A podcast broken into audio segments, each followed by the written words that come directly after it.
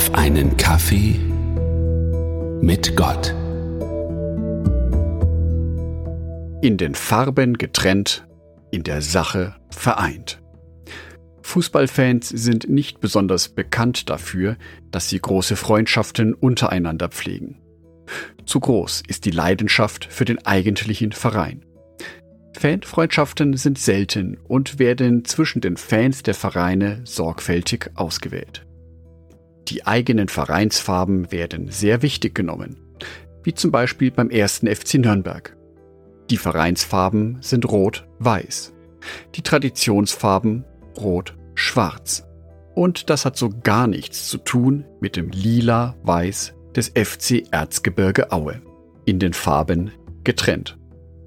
Dennoch haben die Fans beider Vereine eine gemeinsame Aktion gestartet in diesem Jahr.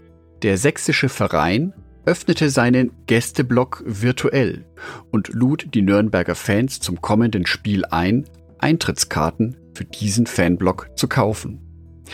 Das Geld sollte einem kleinen Jungen, Erik, zugutekommen. Der kleine Erik ist mit drei Jahren schwer an Leukämie erkrankt. Für Behandlungskosten und für die ein oder andere Annehmlichkeit in seinem viel zu kurzen Leben sollte das Geld dienen. Insgesamt wurden 7783 dieser Unterstützungstickets verkauft. Es kam die unglaubliche Summe von fast 39.000 Euro brutto zusammen. In den Farben getrennt, in der Sache vereint. Oder, wie wir Christen sagen, 1. Korinther 13, Kapitel 12, die Verse 12 und 13. Denn wie der Leib einer ist und hat doch viele Glieder, alle Glieder des Leibes aber, obwohl sie viele sind, doch ein Leib sind, so auch Christus. Denn wir sind durch einen Geist alle zu einem Leib getauft. Wir seien Juden oder Griechen, Sklaven oder Freie und sind alle mit einem Geist getränkt. Paulus drückt hier aus, dass wir Christen alle gemeinsam ein übergeordnetes Ziel verfolgen, nämlich Jesus Christus nachzufolgen, ihm zu dienen, sein Wort lebendig werden zu lassen in dieser Welt. Natürlich gibt es Unterschiede in den Auslegungen des Glaubens. Natürlich gibt es Unterschiede zwischen den einzelnen Kirchen, sei es die katholische Kirche, die evangelische Kirche, Baptisten, Adventisten, freie evangelische Gemeinden und viele, viele Kirchen mehr. Und auch die Christen innerhalb einer Gemeinde unterscheiden sich, ja sogar innerhalb einer Ortsgemeinde. Gott hat uns alle unterschiedlich geschaffen, mit verschiedenen Perspektiven, mit verschiedenen Erkenntnisständen, mit verschiedenen Hintergründen in unserer Biografie, mit verschiedenen Gaben. Diese Unterschiedlichkeit ist eine Herausforderung. Sie macht vieles schwieriger. Natürlich wäre eine Gemeinde perfekt, in der alle so denken würden wie ich, in der alle genau meinem Wort widerspruchslos folgen. Hm. Wäre das nicht schön? Tatsächlich wäre aber genau so etwas sehr langweilig. Es würde sehr schnell leblos und tot werden in der Gemeinde. Ein Wachstum würde nicht mehr stattfinden. Erst im Gespräch mit anderen Christen erkenne ich, wo mir noch Wissen fehlt.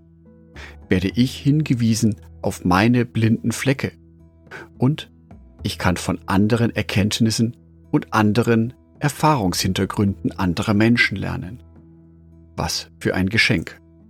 Dazu bedarf es allerdings eine Menge Toleranz die Bereitschaft, aufeinander zuzugehen, die Offenheit, meinen eigenen Glauben hinterfragen zu lassen und sogar gegebenenfalls ein wenig zu korrigieren.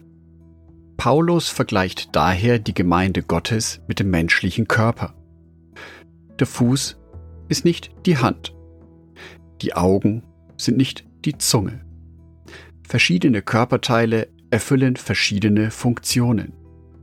Und erst wenn sie alle zusammenarbeiten, ist es gesegnet. 1. Korinther Kapitel 12, Vers 27. So bildet ihr gemeinsam den Leib von Christus und jeder einzelne gehört als ein Teil dazu. Was möglich ist, wenn wir die Unterschiede beiseite lassen und uns darauf konzentrieren, was uns eint. Was dann möglich ist, haben die Fans des FC Erzgebirge Aue und des ersten FC Nürnberg in diesem Jahr eindrucksvoll bewiesen. Ich wünsche dir, dass es dir heute möglich ist, über Unterschiede hinwegzugehen, das Verbindende zu erkennen, um so gemeinsam und in Vielfalt Jesus Christus dienen zu können.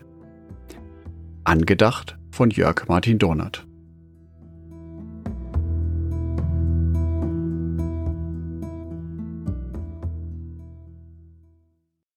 Ein herzliches Dankeschön an alle meine Patreons, die es mir ermöglichen, weiterhin den Podcast auf einen Kaffee mit Gott zu produzieren. Herzlichen Dank an Sonitschka und an Andreas Pfeiffer. Auf Patreon kannst du mich bereits mit einem Euro monatlich unterstützen.